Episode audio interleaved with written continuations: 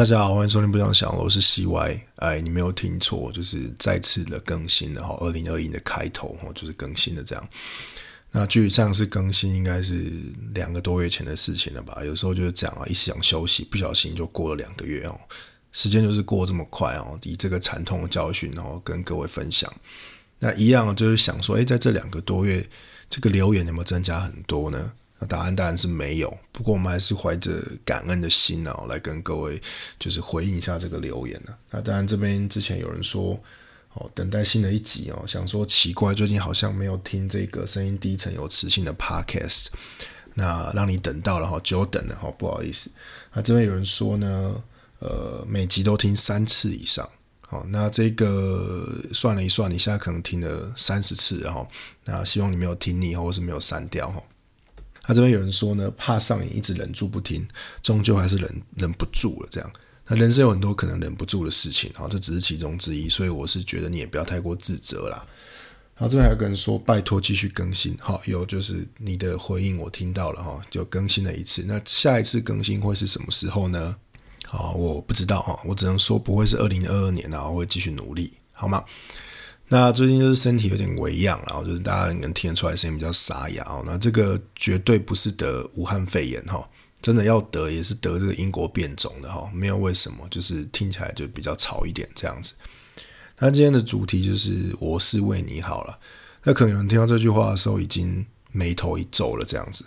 好，那为什么大家在成长的过程中，这句话可能已经听了无数次？好，就像是我是为你好，所以不准你怎么样怎么样怎么样。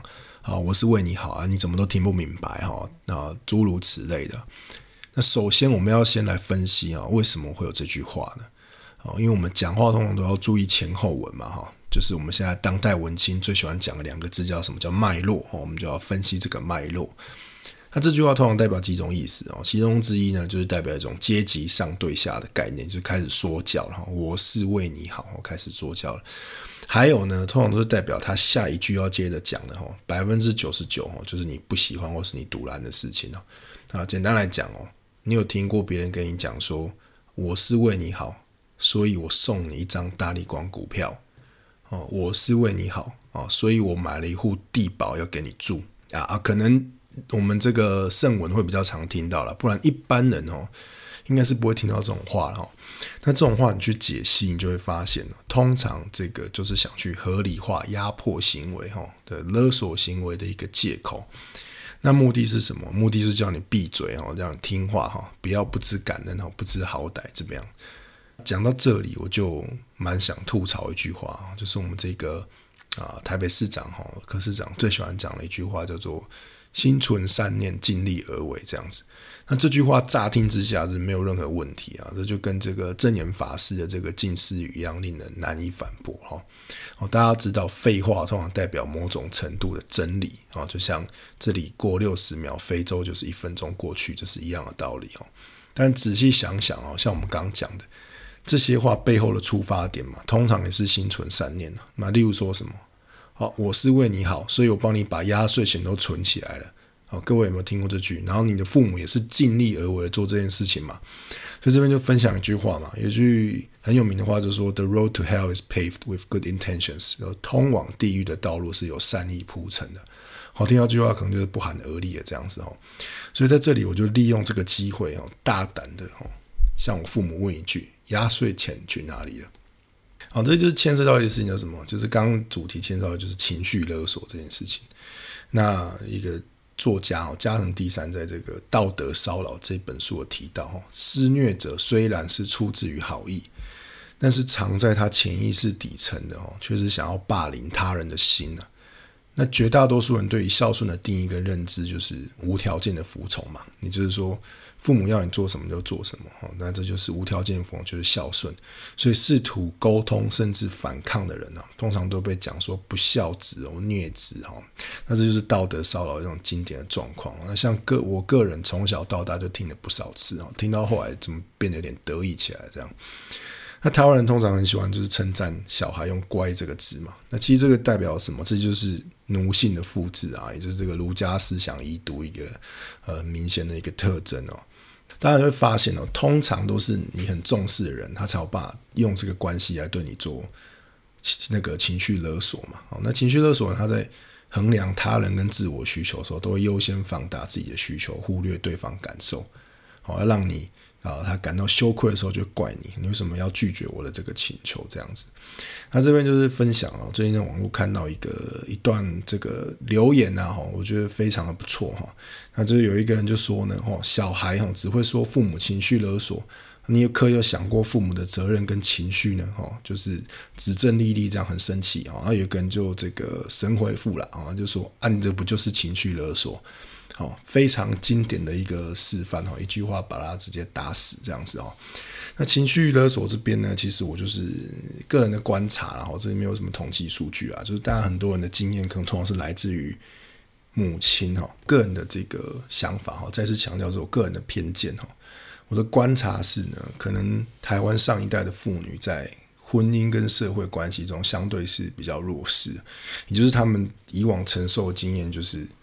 被要求要听话，要要乖，那可能在经济上、啊婚姻上、社会关系中相对弱势，所以他可能有很多他想要做的事情，他的期望他没有办法获得抒发，所以小孩变成情绪的出口，那他就在你身上投射期望，他希望你变成他没有办法做到的样子，他希望你不要重蹈覆辙，所以借由这个方式呢，他就会去情绪勒索你。他把你变成是他的一个复制品。那这边就是讲一部台湾电影啊，就是前一两年吧，有点忘记，就是叫《血观音》，可能很多人看过了。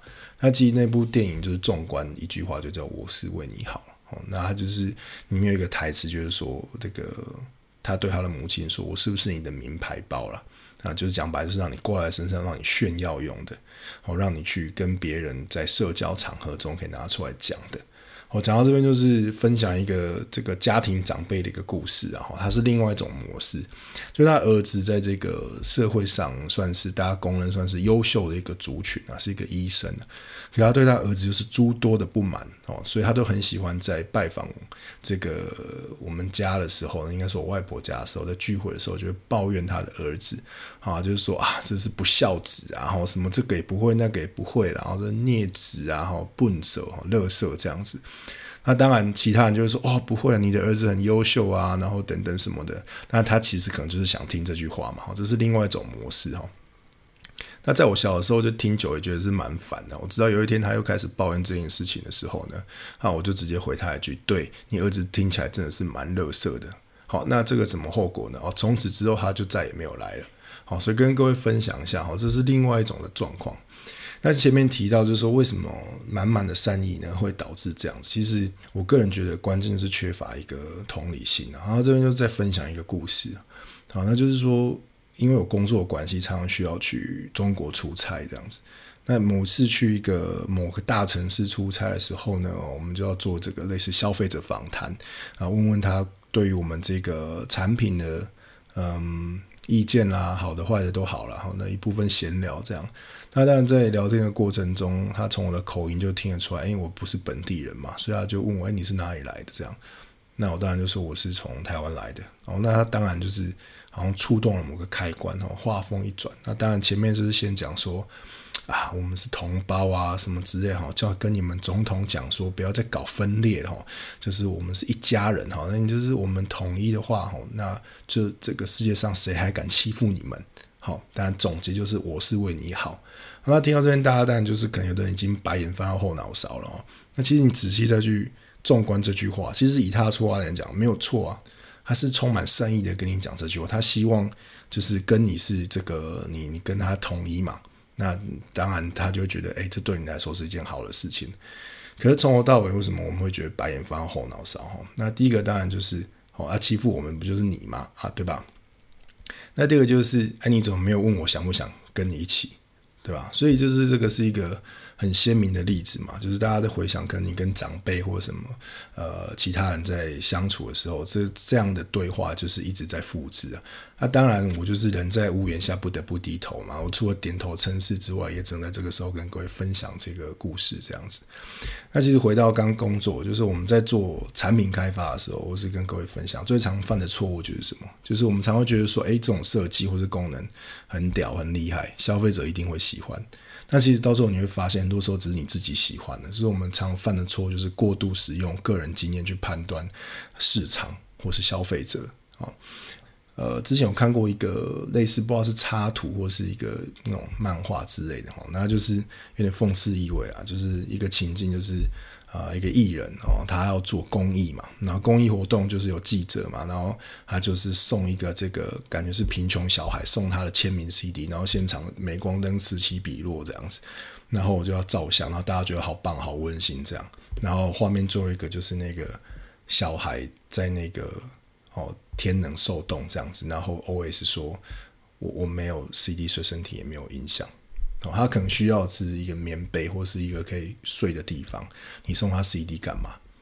好，这就是像我们讲，就是你可能会觉得我明明就对你很好了，你为什么不感恩？我送你一个很珍贵的东西，可你送可能不是人家要的，你的善意对别人来说一点意义都没有。好，所以这是一个我觉得算是一个蛮鲜明的例子啊。那这边就是分享一个文章哦，它的标题是拒绝情绪勒索与道德骚扰，最好方法是建立相处的界限。那其实他就是大概提了一下这个情绪勒索的事情啊，就是他提到说我们会不自觉诱发对方罪恶感的方式达成自己的目的，哈，常发生在关系紧密人之间，一代又一代被复制下去，哈，那造成很多痛苦、心理问题等等等。好，但其实没有提到，就是说建立界限这件事情很重要啊。我个人是认同这句话，就是说。界限啊，不是底线。界限很简单哦，就是当有人说出或做出让你感受到不适的这个句子，你要表达出来让对方知道。好，你要让对方知道你的界限，甚至预防性，就是说，在你预测对方可能会有什么行为的时候，让他知道你的这个行为的出发点可能会是什么。那举我自己的例子来讲，就是说我第一次要出国工作的时候啊。那我父母当然打算又来这个善意一番，然后来劝说一番，然后或者勒索一番，随便。好，那我就直接就讲了，我已经感受到了嘛，我就说，哎，我跟你们讲这个决定哦，不是为了征求同意啊，我只是告知。那这个告知出于尊重。好，所以我必须要让你们知道，就是我跟你们讲这些事情，包含以后一些重大的事情哈。其实我已经做好决定了。如果要讨论，我会告诉你；如果没有的话，就是请你不需要再啊多说些什么。好，那这是出于尊重哈，不然我干嘛跟你讲？难道我跟隔壁老王说吗？对吧？保持一个适当的一个距离哈，这是一个蛮重要的事情哈。当你可能感觉到被勒索不快，或者要吞下去的时候，记得要保持一定的距离哈。你就想哦，你当然绝对不会被这个卖鸡排的人情绪勒索，对吧？你跟他没什么关系。好，那再次回想我们之前常提到过的这个四字真言叫什么？哈，就叫做干你屁事，好吗？那这边顺便分享一个最近看到一个新闻事件吧，是关于人生冒险这件事情。那就有一个人在讲说，他去面试某一个台湾知名酿酒公司的时候。正所谓被这个品牌总监，就是面试者这个面试官，然后羞辱的一个事情啊。第一个讲他讲什么话都被驳斥，好，然后呢，后来又提到人生有没有勇敢冒险的事情的时候，他就鼓起勇气跟对方讲说他出柜的事情。然后他的论点就是说我人生每次出柜都是一种冒险，好，赌着失去跟人的关系，这样就被对方回说啊，这也算了啊，算了，这题太难，当我没有问。那当然，这个破文的人就觉得。呃，他说了真实的答案，可是却被对方否定，感到羞耻，这样子，他认为对方没有同理心，等等等。然后这件事情就算是一个小小公关危机吧。然后也蛮多人在讨论的这样子。那这件事情其实我看完，我最大的想法是说，呃，这面试官呢犯的最大的错就是批判对方的经历哦。你在面试的重点是。倾听不是吐槽哦，可能那个面试的这个面试官可能就是日式喜剧相声看太多，是看太多风声无双，可能就差没有把拖鞋拿出来打头，就是缓和一下气氛这样子哦。为什么这样讲？因为毕竟每个人都有不同的生命历程，然后同样一件事情挑战难度也都不同嘛。那你可以不去认同对方的这个经历或是论点，那你没有必要在面试的过程中去呃批判人家。第一个对你没有什么好处哈，第二个是呢，呃，你不知道对方发生了过什么事情，好，所以你也不需要去讲这样的事情。你可以不认同，那就这样子，不需要批判出来这样子。那就举个例子啊，像我们这个圣文哥也是说他一生充满挫折啊，难道你要说他错了吗？我们不可以这样子，我们要去同理哦他的处境。那这件事情其实引起蛮多回响了哈。那很多留言里面，我最喜欢一句话是说：“啊，问那么多那问完你是要跟我一起疯吗？哦，我个人非常喜欢这个留言哦，就是分享给大家。如果下次面试被问到这个问题，你人生有没有勇敢冒险的事情，你就问说啊，啊你问完是要跟我一起疯吗？可能会有这个意想不到的这个回答出来哈。我个人是蛮喜欢这个的。那最后一样就是照往往常，就是分享一首歌啦。那这个歌就是叫到目前为止还好。那为什么分享这首歌？这首歌是一个。呃，台湾的一个独立乐团，其实也应该是没在运作了啊。一个前辈，他们叫 Indie Famous 这样子。那这首歌当时在第一次看演出的时候，其实啊，第一个蛮喜欢的。然后第二个是那个主唱有分享说，他这个歌名来自于一部法国电影叫《恨》。那这部电影是在讲说，一群在法国外围这个移民社区的青少年对体制不满，然后迷惘的这个生活方式等等，发生一些事情。那贯穿整篇一句话就是要到目前为止都还好。那里面就讲到一个预言，就是说不知道你有没有听过一个人从五十层楼跳下去的故事。这个人在坠落的时候一直告诉自己每过一楼就说目前还好，目前还好，目前还好。那其实坠落的过程并不重要，重要是落地的那一瞬间。好，那其实为什么会讲到这件事情？就像我们前面讲的，就是我们常常在被。呃，所谓情绪勒索会被软土生绝的时候，我们都觉得这次还好，这次没有问题，我就一直往后推，一直往后推，一直往下坠落。你可没有意识到这件事情，你已经被退了太多次，你只安慰自己到目前为止还好，但其实并没有，因为很多伤痕造成是难以磨灭的。你保护自己没有错，所以为什么讲说界限这件事情是很重要？我们都会有坠落的时候，但至少我们要知道我们正在坠落，我们不应该。哦，是无止境的一直退让，那所以就是跟各位分享，那这首歌也很好听，那也会放在这个 Facebook 上。那最后的最后呢，就是跟各位分享一个一个生活小知识，然后这是关于 Discovery 之前做的一个研究哈。那因为今天看到有朋友提问说，大家冲马桶的时候不会盖马桶盖？好，那这个这个文章的标题就是马桶冲水细菌会往外喷。人人都吃过大便，好，这就是我们之前提过幼儿式标题。嗯，不幸的呢，啊，我就被调中了这样子。那这个在讲说 Discovery 的留言终结者曾针对这个议题做过节目，在冲水前跟冲水后放置各处牙刷测量细菌量，我想知道是不是这样。那结果是怎么样？就一个好消息跟坏消息啊。好消息就是说冲水前后细菌量没有改变，哦，可是影可见影响没有那么大。那坏消息是什么啊？就是连厨房的东西都喷到大便的细菌，所以他结论是什么？就是到处都是大便哈，Let's poop everywhere 哈，这就是他的结论。那你会觉得很奇怪啊？为什么最后要分享这个故事？啊，其实也没有别的原因啊，那就我是为你好啊。